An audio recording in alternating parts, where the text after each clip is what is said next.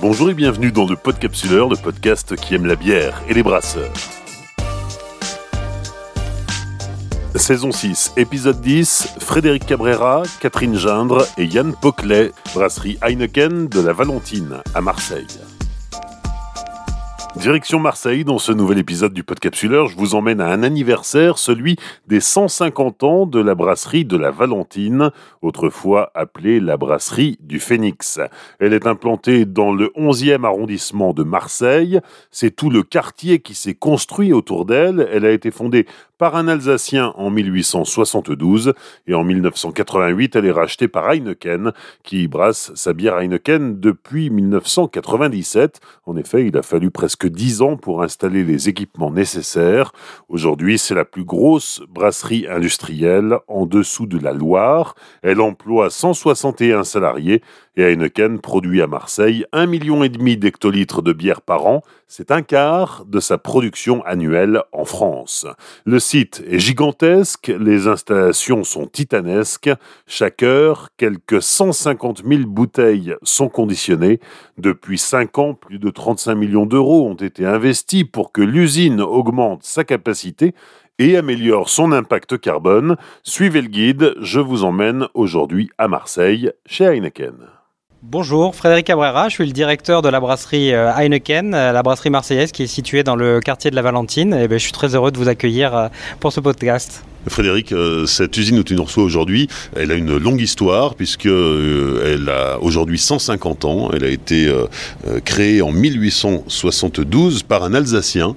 Elle entre dans le, le, groupe Heineken bien des années plus tard, en 1988. Est-ce que tu peux nous retracer l'histoire de cette brasserie? Bah, écoute, effectivement, euh, cette brasserie hein, s'installe euh, dans le quartier de la Valentine il y a 150 ans. C'est vraiment un site qui est euh, chargé d'histoire. Quand on regarde un peu aujourd'hui les, les icônes, les premiers dessins du quartier de la Valentine, on voit vraiment que le quartier, qui est dans le 11e de Marseille, s'est créé, s'est développé autour de cette brasserie. On peut voir sur ces icônes vraiment les axes routiers qui sont aujourd'hui les axes modernes. Et cette histoire, elle commence à cette période-là. En 1886, il y a une deuxième date importante pour la brasserie. Euh, puisque la brasserie est détruite par un incendie. Ça fait partie de l'histoire du site et elle renaît à cette période-là euh, sous le nom et l'emblème euh, de la brasserie malterie du Phénix, qui va continuer pendant des années à être vraiment le logo, l'image de cette brasserie et un certain nombre de riverains continuent à appeler la brasserie d'ailleurs du Phénix. Qui est ce Jacques Velten euh, qui met les pieds à Marseille? Il vient d'Alsace, il met les pieds à Marseille pour euh, créer une brasserie en 1872. Bah, Jacques Velten, c'est un entrepreneur qui euh, était déjà dans le monde brassicole, qui vient d'Alsace effectivement et qui avait déjà des sites brassicoles dans la région lyonnaise, qui vient d'une famille qui était dans le monde brassicole, qui avait des malteries, des brasseries et qui décide de s'installer à la Valentine en 1872. C'est vraiment lui qui a accompagné les premières années de l'histoire de la brasserie. Tu disais que la brasserie était vraiment un peu le cœur du quartier finalement et que le quartier s'était euh, euh, construit autour. Qu'est-ce qu'on produit à l'époque et en quelle quantité? Alors si on remonte en 1886, c'est vraiment le, renouveau de cette brasserie euh, Phoenix. On est sur des volumes qui ne sont pas comparables avec ce qu'on brasse aujourd'hui, mais on brassait déjà 2000 hectolitres à l'époque.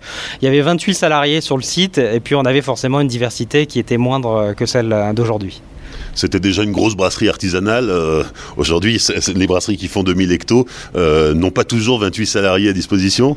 Non, mais c'était déjà une belle brasserie à l'époque. Et en fait, la croissance a continué euh, dans les, dans les premières années du XXe siècle. Parce qu'en 1936, on a déjà une brasserie qui grandit, qui est la plus grande brasserie du Midi.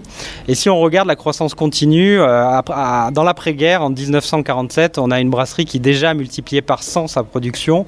On est à 250 000 hectos. Donc déjà, déjà pour l'époque, c'est une brasserie qui était vraiment, euh, euh, énorme.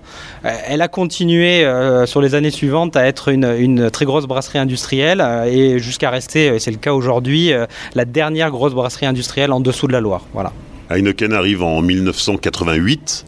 Dans quelles conditions, dans quel contexte? Bah, Heineken investit à la Valentine dans un contexte qui est un contexte de croissance. Les volumes continuent à grandir euh, à cette période. Et Heineken bah, vient avec l'ambition de développer ce site, d'investir et puis également de ramener euh, sur la brasserie euh, des marques emblématiques comme la Heineken qui pourraient être brassées à partir de 1997. Parce que pour brasser de la Heineken, il faut à la fois un niveau de qualité mais également des investissements et des types de cuveries qui sont nécessaires pour la fabrication de cette bière. C'est possible à partir de 1997. C'est une brasserie qui a toujours été un peu en pointe. Euh, déjà à l'époque, à la grande époque, hein, au, 19e siècle, euh, on voit apparaître le froid, on voit apparaître euh, un peu de technologie quand même. Bah, effectivement, hein, bah déjà, euh, Jacques Velten, euh, au tout début de l'histoire de la brasserie, arrive avec euh, des technologies qui sont des technologies de froid industriel, des technologies qui sont issues également des travaux de Pasteur. Et, tout au long de l'histoire, cette brasserie a grandi et a investi. On voit également sur les photos d'archives cette brasserie se développer. Et c'est le cas également depuis l'ère Heineken, où on a une série d'investissements qui est très très forte. La brasserie, sur les dix dernières années, a investi 71 millions d'euros, et en particulier on a eu euh, sur les trois dernières années euh, des investissements qui étaient majeurs, qui nous ont permis de grandir en volume et de ramener euh, des bières comme la Desperados, mais également de travailler sur l'amélioration de nos consommations énergétiques et de notre empreinte carbone. Oui, alors justement, est-ce que tu peux nous expliquer ces investissements et, leurs objectifs? Bah, Écoute, moi je suis arrivé à la brasserie avec ce projet clé en main. Hein. c'est une annonce qui a été faite en 2018. La brasserie allait investir 36 millions d'euros sur trois ans. Euh, sur ces 36 millions d'euros, on avait euh, vraiment euh, trois axes principaux. Le premier, c'était d'augmenter la capacité de la brasserie de 35%, ce qu'on a fait de 2019 à 2021.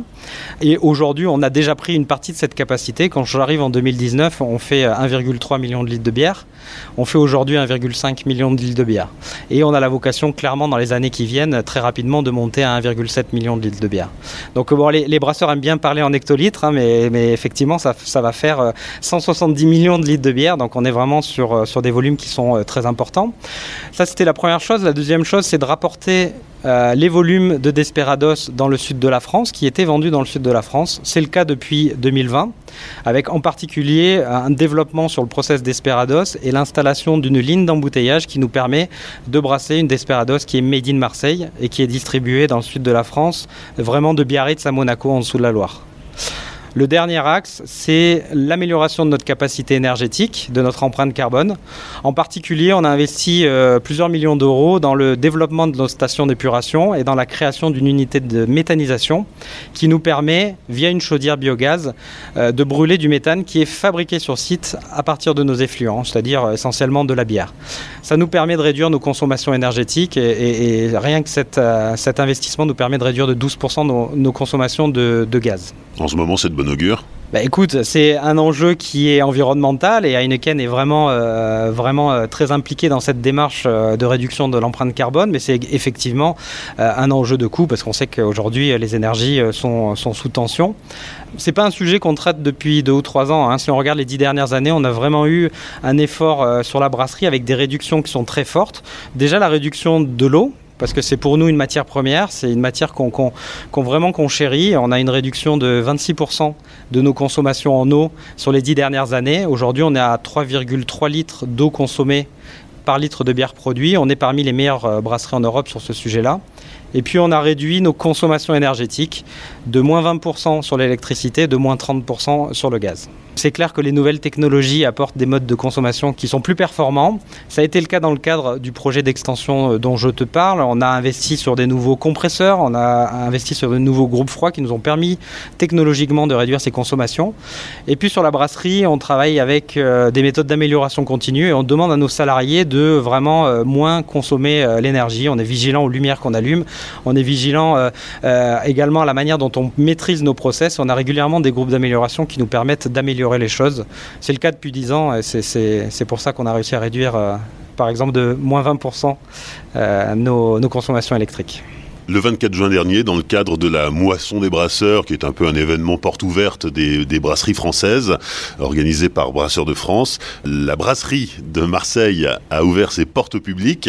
Pourquoi faire? Est-ce qu'on retrouve ici des, des vestiges du passé et de ses 150 ans d'histoire? Bah, les, vestiges du passé, euh, en tout cas la présence de, l'histoire de la brasserie, elle est visible vraiment euh, dès la porte d'entrée. En fait, on a des, monuments qui sont historiques, qui ont plus de 100 ans. On a euh, encore des emblèmes qui nous parlent du passé. On a des, vitraux, on a des céramiques qui rappellent la période de, de la brasserie Phoenix. Et puis, euh, on a en parallèle euh, toute la modernité qui vient avec l'expansion et les investissements qu'on a pu euh, faire récemment. Mais l'ouverture de ces portes, c'est en fait un, moyen de partager cette histoire, de raconter les 150 ans de la brasserie pour des, parfois des riverains qui sont vraiment très très attachés à, ce bâtiment qui côtoie tous les jours. Il y, a, vraiment des histoires très fortes avec la brasserie pour les, parties prenantes qui sont autour de la brasserie.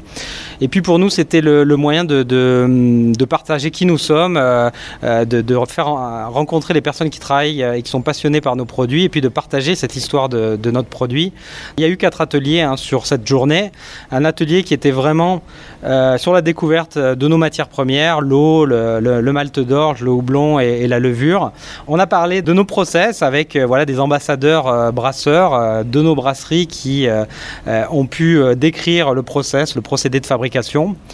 On a eu une visite qui était vraiment très visuelle sur nos ateliers de conditionnement. On a des passerelles qui permettent de voir euh, en, hauteur euh, toute la magie, euh, tout ce mécanisme industriel avec des lignes qui sont très haute cadence, des bouteilles qui sortent extrêmement vite. Et ça, c'est vrai que les, gens ont, particulièrement apprécié ce moment-là. Et puis finalement, on terminait avec une dégustation, en particulier autour de nos produits 00. Ce pas des produits qu'on peut fabriquer à la brasserie, mais c'est des produits qu'on a, qu'on a vraiment volonté de mettre en avant parce qu'on est fiers de, ces produits qui aujourd'hui sont brassés en Alsace mais qui sont vendus à travers la France. La Heineken Zero est la, est la bière la plus vendue sans alcool en France. Oui, quand tu parles de haute cadence, on parle quand même de 150 000 bouteilleurs. Effectivement, bon, on est sur des, lignes d'embouteillage qui sont euh, très rapides. Hein. Les, les, les, bouteilles passent euh, et sortent très vite des soutireuses. Euh, aujourd'hui, on a trois lignes de conditionnement. Effectivement, notre, notre ligne de conditionnement la plus rapide aujourd'hui, elle conditionne 64 000 bouteilleurs. Si on prend la somme des trois lignes, voilà, on est à 150 000 euh, bouteilleurs de, capacité maximum. Et ça, ça nous permet de délivrer les 150 millions euh, de litres de bière qu'on peut faire cette année et qu'on va faire cette année.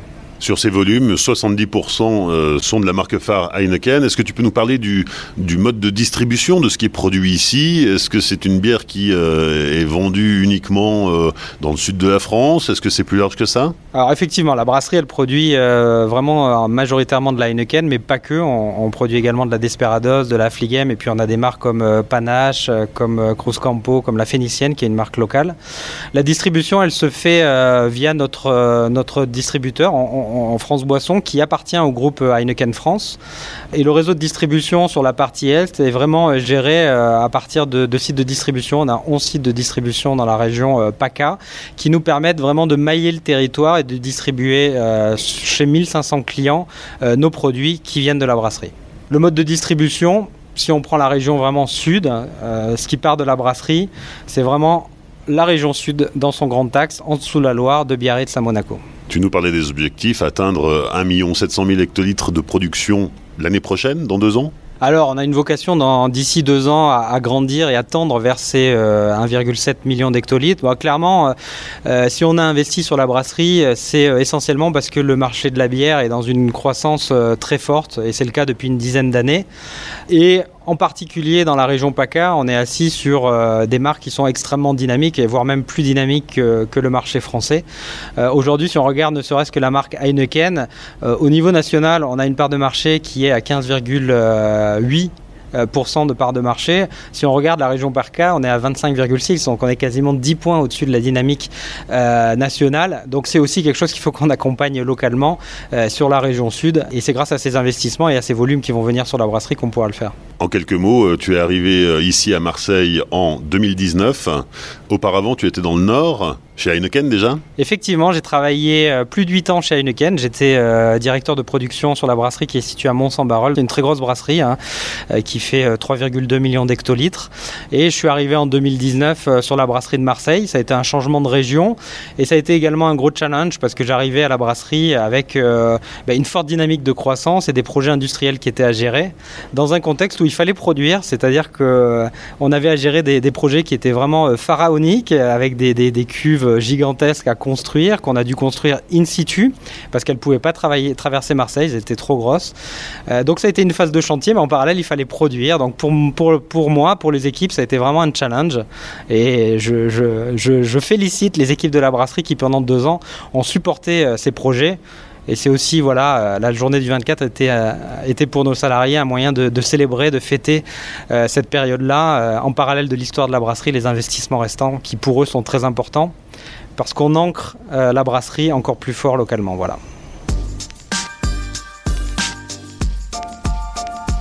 Bonjour, je suis Catherine Jeanne, responsable fabrication et qualité sur le site de la Valentine. Catherine, on se retrouve ici dans la salle de brassage.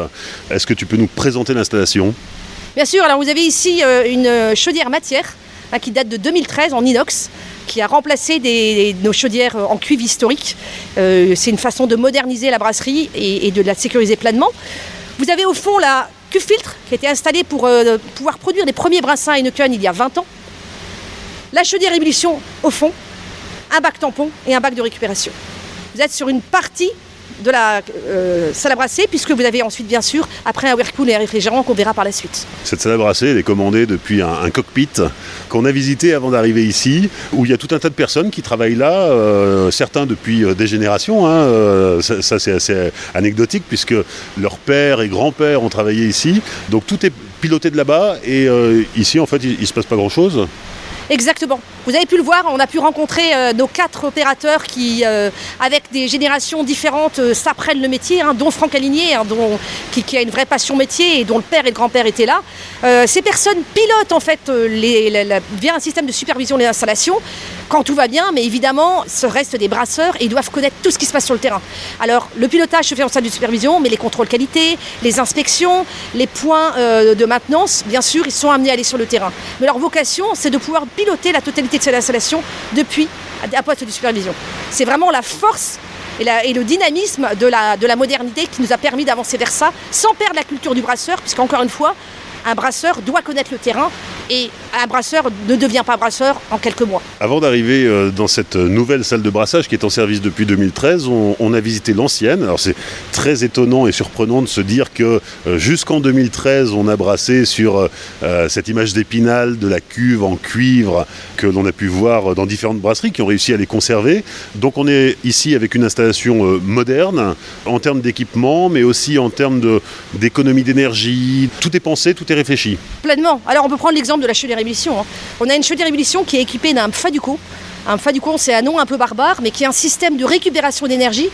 Toutes les vapeurs issues de l'ébullition en fait de chaque brassin sont récupérées, vapocondensées, réchauffent une bâche à eau chaude qui permet de pouvoir réchauffer le mou d'après qui sort de la cuve de la chaudière ébullition.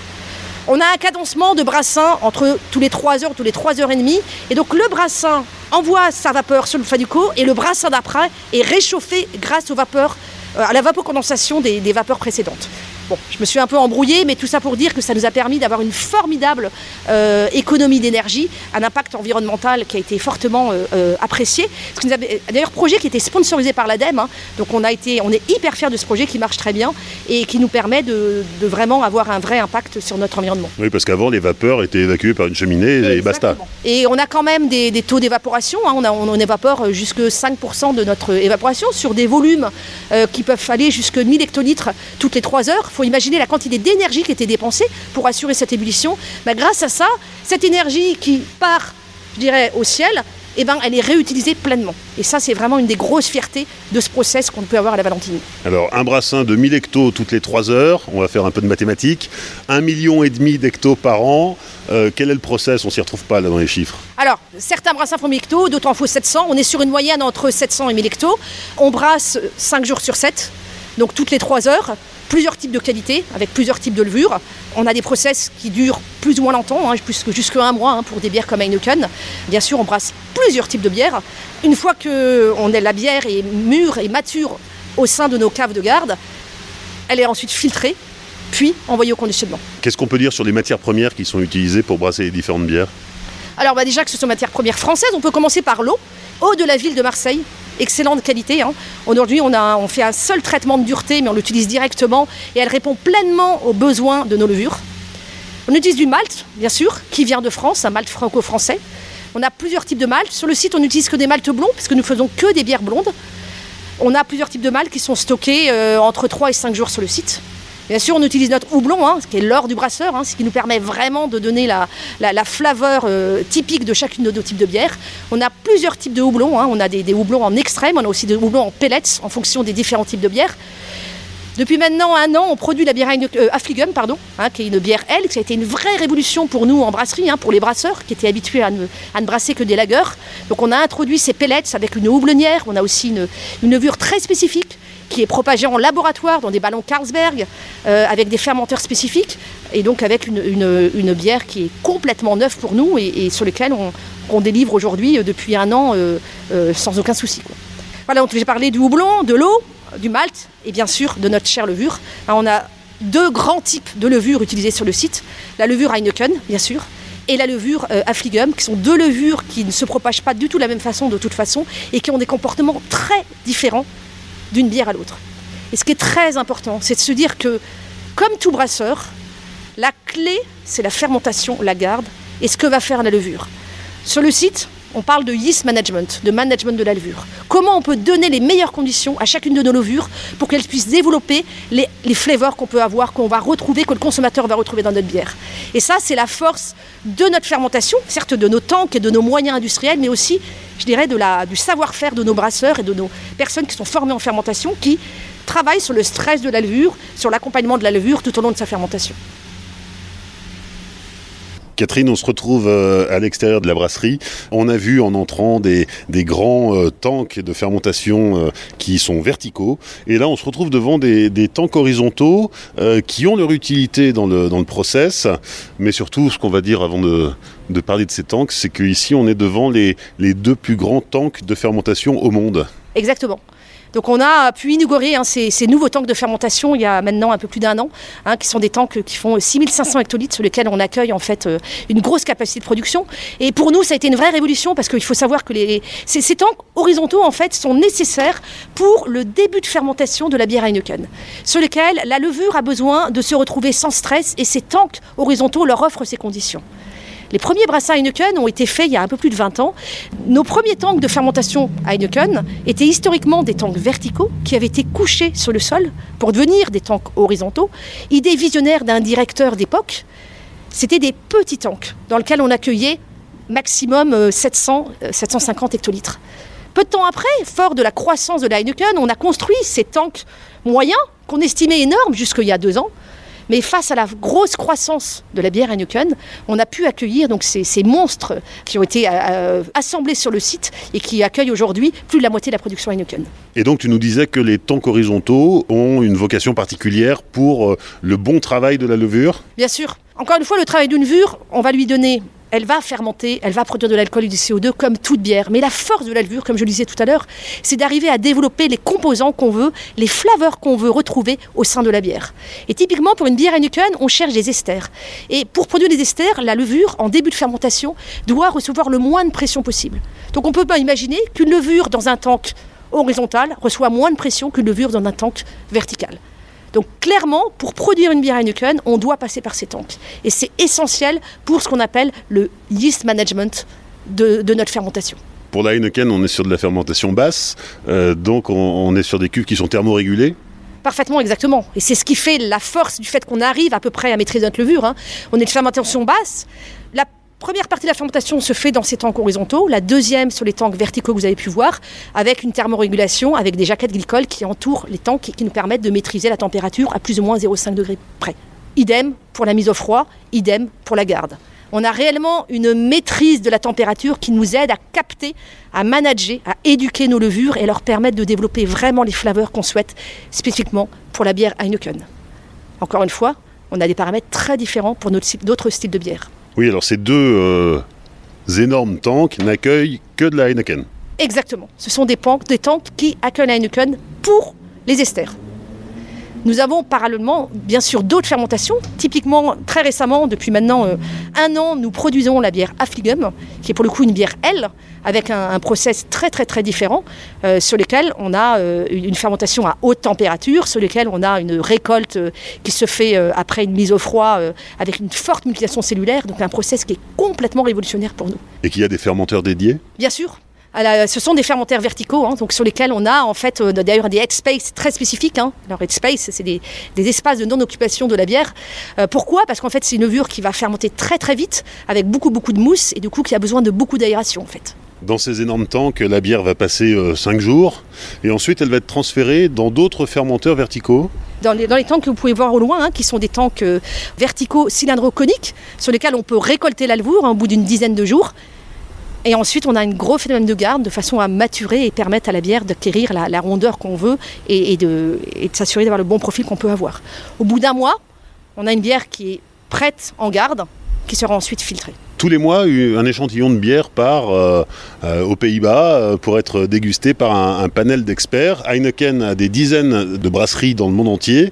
Pourquoi ce, contrôle qualité? La, bière varie d'une brasserie à l'autre? Bien sûr, bien sûr. On travaille un produit vivant, vous l'avez compris tout à l'heure. Hein. On a bien sûr des matières nobles, naturelles, mais on a aussi le travail de cette levure. Et chaque brassin est différent, chaque fermentation est différente. Alors à l'échelle du consommateur, on ne voit pas la différence. Parce notre vocation est d'essayer de rationaliser cela. Mais à l'échelle de l'expert, on a réellement une différence entre nos fermentations. Et tous les mois, nous, nous envoyons un échantillon de notre bière Heineken en Hollande, où la bière est dégustée par un panel de dégustation spécialiste. La bière est aussi analysée sur un certain nombre de flavors et on est noté selon notre adéquation au profil souhaité par la Hollande. Donc en effet, il y a plus d'une quarantaine de brasseries dans le monde qui font de la Heineken et toutes ces brasseries envoient cet échantillon et sont notées. Et notre grosse fierté à Marseille, c'est qu'en 2018, nous avons remporté la première place au Quality Award. C'est-à-dire que la moyenne de dégustation de nos 12 bières, que ce soit une dégustation fraîche d'ailleurs et âgée, puisqu'ils font aussi vieillir cette bière prématurément pour pouvoir anticiper sa façon de vieillir plus tard chez le consommateur, tous ces paramètres permettent d'obtenir un score et nous avons détrôné les Asiatiques et obtenu pour le monde le Quality Award. Une magnifique reconnaissance pour Marseille, puisqu'on nous a attribuer le prix de la meilleure bière Heineken dans le monde. On est sur du brassage haute densité. C'est quoi le principe? Le principe du brassage haute densité, c'est de pouvoir en effet concentrer euh, le mou et, les sucres en amont et de pouvoir ainsi fermenter à haute densité. Alors, pas aussi loin qu'on pourrait, hein, puisque bien sûr, il faut que ça soit absorbé par notre levure. Et par la suite, de pouvoir optimiser nos capacités de fermentation et de garde. Donc c'est vraiment dans un optique de productivité, dans la mesure d'une qualité égale qu'on peut assurer ces fermentations haute densité. C'est-à-dire qu'on met plus de malt euh, et plus d'ingrédients que si on brassait une bière classique Exactement, tout à fait. Maintenant, attention, hein, comme je disais, euh, la levure, c'est un organisme vivant, on ne peut pas la gaver. Donc on doit lui donner et lui permettre de vivre sa vie de qualité euh, au mieux possible de façon à pouvoir offrir les mêmes conditions de flaveur qu'on veut avoir au final. En fait, aujourd'hui, hein, la levure, la souche originale, hein, est stockée à Amsterdam. sur des, elle est piquée hein, dans, des, laboratoires spécifiques où elle est préservée. Chaque brasserie du monde entier reçoit en fait ces levures spécifiques, qui sont une levure souche spécifique, à peu près une fois par mois, où elle va être propagée. Donc petit à petit, on va lui donner du mou à manger. C'est ce qu'on appelle la propagation, jusqu'à ce qu'elle se multiplie et qu'on puisse avoir notre génération zéro.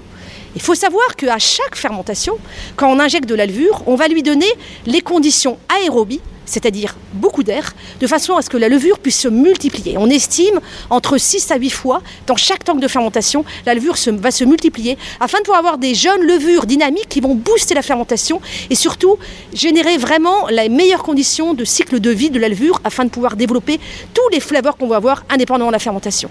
On a à peu près 24 heures en début de fermentation qui sont consacrées à la multiplication cellulaire. La levure mange l'extrait, non pas pour fermenter, mais pour se multiplier.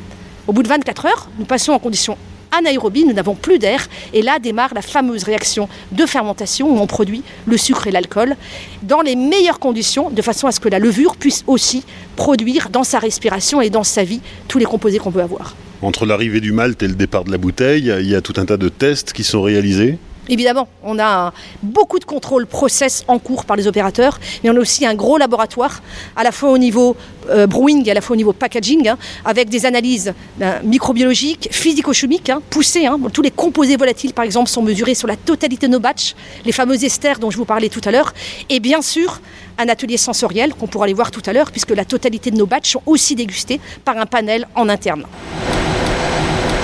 En ressortant des fermenteurs, euh, la bière arrive ici dans cette euh, euh, salle de filtration. En fin de garde, malgré le fait qu'on ait fait une récolte à chaud puis une récolte à froid de levure, il reste toujours des levures en suspension. On a aussi des composés style protéines tanin qui peuvent se complexer et générer des voiles. Donc l'idée en fait en filtration, c'est d'abord de centrifuger en ligne, puis de passer par ces filtres pour clarifier pleinement la bière et avoir une bière parfaitement limpide issue de la filtration. Donc notre procédé de filtration, hein, il est très similaire à, ceux de tous nos copains brasseurs et même viticulteurs. Hein. Nous filtrons sur Clisdelgur, hein. c'est la terre de diatomée qui nous permet vraiment de complexer en fait les levures en suspension et les composés prédintanins et d'arriver à les piéger au sein des Clisdelgur et enfin de sortir une bière parfaitement limpide. Alors vous voici euh, devant un vrai bijou qu'on appelle une matrice, une vraie bataille navale. Derrière ce mur, vous avez à la verticale chaque tank de bière filtrée. Nous avons une vingtaine de tanks de bière filtrée. Et à l'horizontale, chaque groupe de conditionnement. La vocation est de permettre de faire la jonction entre nos tanks de bière filtrée, qui sortent fraîchement du filtre que vous de voir, et les lignes de conditionnement. Ce jeu de vanne automatique nous permet de chasser la totalité de l'air qui pourrait éventuellement se glisser au sein de la bière. Parce que l'air est réellement l'ennemi de la bière. Et notre vocation à ce niveau-là, c'est vraiment d'empêcher toute intrusion. Et ces vannes automatisées, grâce à cette matrice, nous permettent d'assurer une jonction parfaite d'un tank de bière filtrée à une autre, d'une qualité à une autre, sur chaque groupe de conditionnement. Vous êtes vraiment au cœur de l'interface entre la fabrication et l'embouteillage. Ce qui est très intéressant dans tout le process que tu viens de nous présenter, c'est que euh, tout est fait aux différentes étapes pour euh, réaliser des économies d'énergie ou en tout cas éviter le gaspillage Complètement. Là, on a vraiment un process qui est très écologique. Euh, déjà, on a beaucoup de recyclage. On parlait tout à l'heure des vapeurs de la chaudière émission qui sont réutilisées pour créer de l'eau chaude. quand on refroidit un mou, on produit en même temps la totalité de l'eau chaude de la brasserie les, les, drèches qui sont un coproduit de la filtration Q-filtre, elles sont revendues et valorisées pour les vaches. Les levures qu'on a en excès sont revendues et vendues pour les cochons. On a vraiment une, je dirais, la totalité de nos matières qui sont ou réutilisées sur le site, puisque je pourrais aussi parler du CO2 par exemple. On produit beaucoup de CO2 pendant la fermentation, mais on traite ce CO2 qui est réutilisé pour pressionner nos tanks de fermentation, pour carbonater notre eau et permet d'avoir des pousses et chasser l'oxygène. Donc la totalité de nos intrants, en fait, ont souvent une double fonction et nous permettent d'avoir une pleine autonomie et donc une empreinte carbone qui est vraiment limitée. C'est un process qui est très très très euh, protecteur de l'environnement.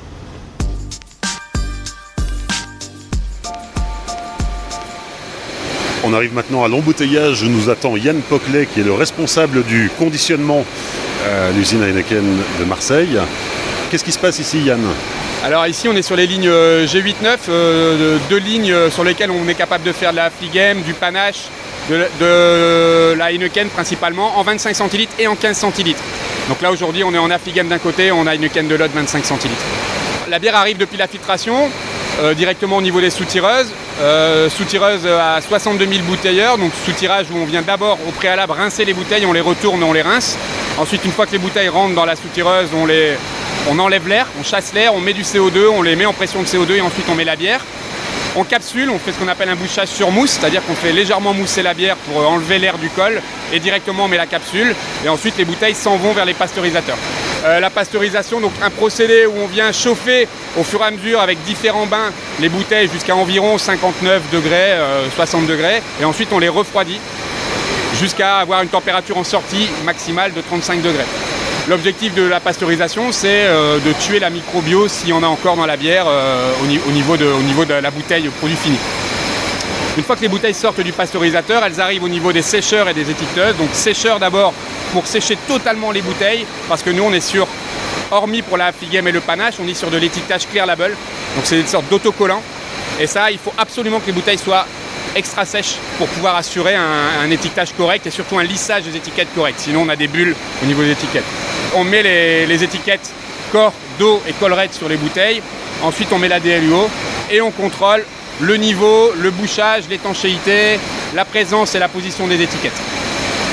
Une fois qu'on a étiqueté les bouteilles, les bouteilles sont envoyées vers les zones packaging où là, en fonction de la production et de ce que la logistique nous demande, où on est en pack de 6 ou en pack de 8 quand on est en 15 centilitres, mais sinon on peut faire du 6, du 10, du 12, du 15, du 20 et du 24.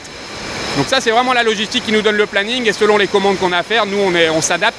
Donc en général on fait, on fait entre 5 euh, et 10 changements dans la semaine, c'est possible d'aller jusque vraiment beaucoup de changements au niveau du packaging. Une fois qu'on a fait les packs, on fait des fardeaux, c'est-à-dire qu'on entoure les packs avec du plastique. Alors pas toujours, quand c'est des packs de 6, des packs de 10 ou des packs de 8, on peut les fardeler avec du plastique. Quand c'est des packs de 12, 15 et 20, on fardelle pas. On envoie directement à la palettisation. Et une fois qu'on a fait le packaging primaire et secondaire, on envoie à la palettisation et ensuite on envoie à la logistique. Et alors la logistique, c'est quoi Il euh, euh, y, a un stock énorme où euh, on charge directement dans les camions et ça part tout de suite On a un peu de stockage ici sur la brasserie, donc on est capable de stocker un peu de produits finis, mais on charge beaucoup de camions chaque jour qui livrent ou directement des clients ou on va sur des passerelles qui sont chez France Boisson, hein, qui sont nos cousins. Donc on stocke les palettes dans ces entrepôts et de ces entrepôts-là, après on livre les clients. Donc il y a deux façons de faire. Et alors chaque jour, ça représente quel volume? En volume, on est à 62 000 bouteilleurs en 25 centilitres quand on fait de la Heineken sur le groupe 8. Quand on est sur le groupe 9, on est à 42 000 bouteilleurs ou en 15 centilitres ou en 25 centilitres. Donc selon les volumes qu'on conditionne, euh, c'est différent. Après, il faut faire le calcul. Ça dépend vraiment du packaging qu'on va faire.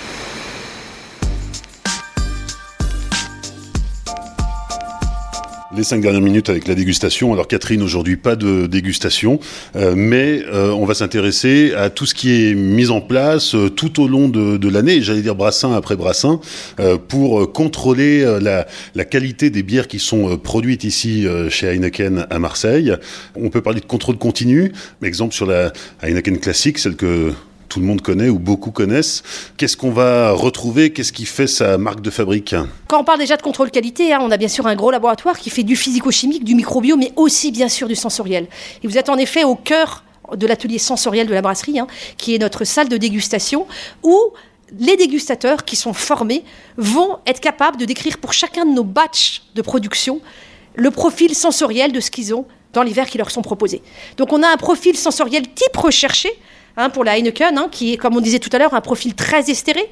Pour rappel, hein, CF, les, grands tanks horizontaux qui permettent de limiter le stress et de développer euh, des esters, ce sont des bières qui sont relativement peu houblonnées, relativement peu sucrées, avec une vraie plénitude et bien sûr très peu d'arrière-goût. Tous ces composés sont notés par chaque dégustateur pour chaque pack de fermentation. Chaque dégustateur est bien sûr formé. Hein, on fait appel aux volontaires au sein de la brasserie. Il y a des séances de formation qui durent plusieurs mois où on forme chaque personne avec des composés, ce qu'on appelle des spikes, qui sont mis de façon aveugle dans une bière et qu'on demande aux dégustateurs de retrouver. Et ce sont bien sûr les dégustateurs qui sont capables de reconnaître ces flavors qui sont amenés à faire partie du panel de contrôle qualité.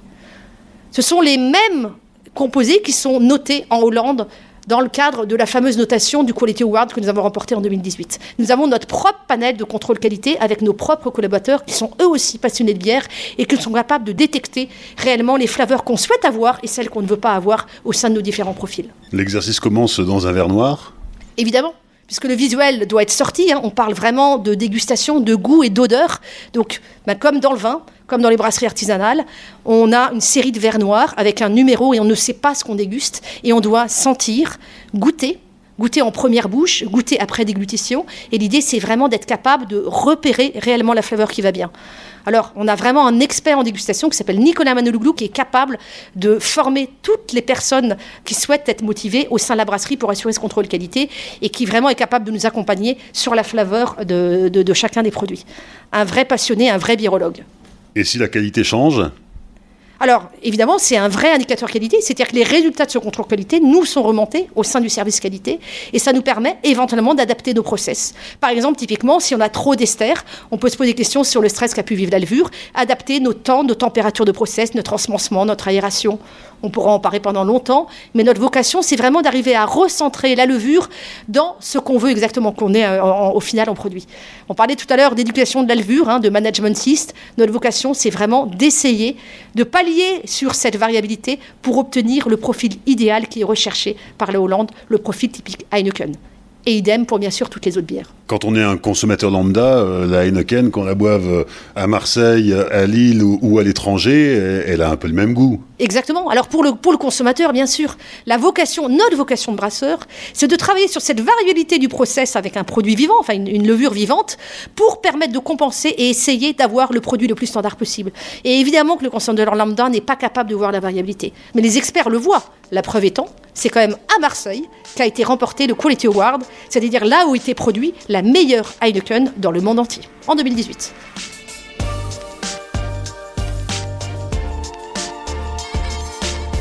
Merci à Frédéric Cabrera, Catherine Gindre, Yann Poclet et aux équipes Heineken pour leur accueil lors de l'enregistrement de cet épisode. Sur les réseaux sociaux du Podcapsuleur, n'hésitez pas à liker, commenter et partager cet épisode autour de vous. Rendez-vous sur Facebook, Twitter et Instagram. Rendez-vous aussi sur Apple Podcast où vous pourrez laisser un commentaire et 5 étoiles pour aider le podcapsuleur à continuer de progresser. Vous êtes toujours plus nombreux à nous écouter, merci, à nous suivre également sur les réseaux sociaux. N'oubliez pas de soutenir aussi le podcapsuleur sur Tipeee. Il en a bien besoin. Rendez-vous dans 15 jours dans le département du Nord. Nous irons dans les Flandres à la découverte d'une autre brasserie historique. D'ici là, souvenez-vous, l'abus d'alcool est dangereux pour la santé, alors savourez, mais sans forcer.